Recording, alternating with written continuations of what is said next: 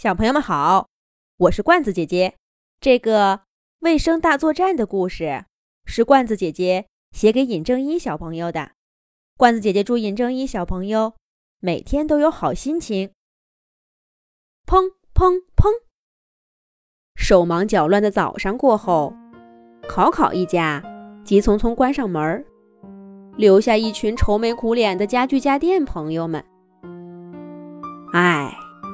家里怎么又这么乱了？这不知道是家具家电朋友们第多少次发出这样的感叹了。一个月以前，考考家的家具家电终于受不了凌乱的家，趁考考一家不在，悄悄地帮他们收拾了一番。起初，大家还在担心考考一家发现家里变了样，被吓着。可考考一家的行为很快就证明，这种想法根本就是多余的。别说吓着了，他们都不知道家里哪儿变了。第一个进门的是考考爸爸，他随手把鞋子扔进鞋柜里，根本没注意到里面变得干净整洁了。考考小朋友一回来，就直奔书架小 C。把绘本呼啦啦全倒到地上，板凳小六在一边看着都黑了脸。他忙活了好几个小时，才把散落在家里各处的书找回来摆好。厨房里的考考妈妈更是连砂锅不见了都没发现。你是想问，考考一家找不到东西的时候怎么办？这还用问吗？当然是互相抱怨了。这不是考考家的常态吗？只用了一个晚上的时间，家具家电朋友们一整天的劳动成果就毁于一旦。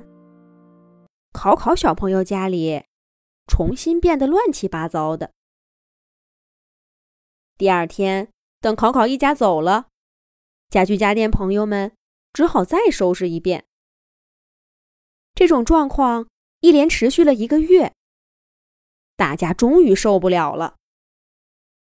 这天，桌子罗罗正习惯性的给考考整理作业本儿，就听到板凳小六猛地把手里的衣服往地上一丢，大声说道：“我不干了！凭什么我们要干这些？这可不是一个板凳该做的事儿。”书架小 C 也小声说：“就是，考考一家。”也太不尊重我们的劳动成果了，天天收拾，天天乱，应该让他们自己来收拾。这道理大家都懂，可谁来跟考考一家说呢？家具家电朋友在有人在的时候是不能说话的。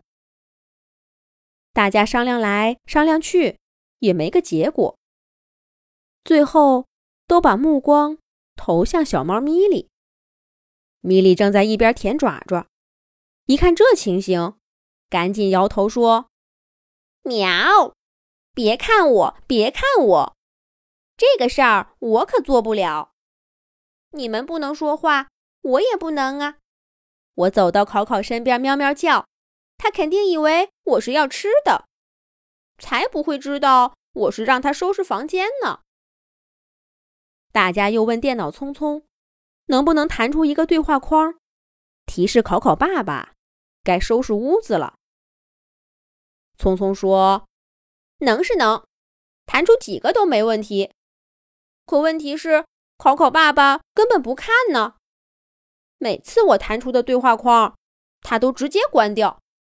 弹的太多了，他就会重新给我装系统。”是啊，考考爸爸太忙了。每次用电脑都是在工作，大家只好接着想办法。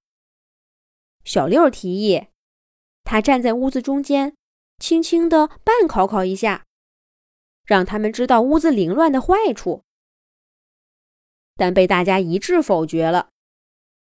家具家电朋友们虽然对考考一家有些不满，可他们都很爱考考小朋友。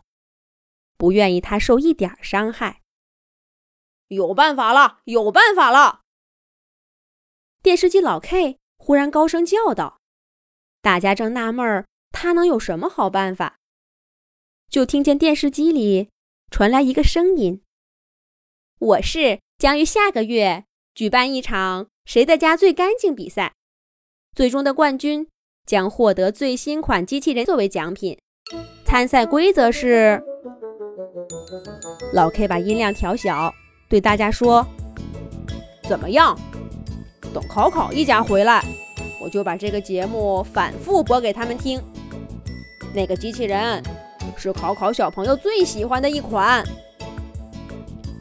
小床暖暖在卧室里回应道：“没错，有几次做梦，我还听到他念叨呢。不过这个机器人好像还没上市，买不到的。”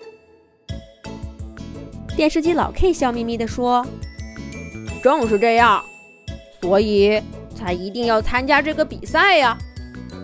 就算考考爸爸和考考妈妈不想参加，考考也会缠着他们参加的。”果然，当电视机老 K 第三次悄悄把电视机调到比赛广告的频道，考考小朋友终于注意到了他心心念念的奖品。我想要这个机器人，咱们参加比赛吧。可考考爸爸和考考妈妈都说，他们太忙了，没有时间收拾屋子。考考还想再说，但爸爸妈妈都去忙了。考考小朋友闷闷不乐地回到房间，跟他一样失望的，还有好不容易想出这个办法的。家具家电朋友，看来考考家还要继续乱下去。不过，让家具家电朋友们意外的是，第二天考考一放学就开始收拾屋子啦。他先整理了书桌、自己的画册，然后又收拾起衣柜，还拿着小抹布擦了地板，再然后。考考又帮着爸爸妈妈也收拾起来，爸爸的领带、妈妈的帽子，他都整整齐齐的叠好挂起来。再后来，爸爸妈妈也在考考的影响下整理起房间来。他们把家里里里外外都收拾得干干净净的，考考家终于大变样了。考考小朋友如愿以偿的。拿到比赛奖品，智能汽车机器人，家具家电们也又多了一个新朋友。不过更重要的是，考考一家再也没有乱起来。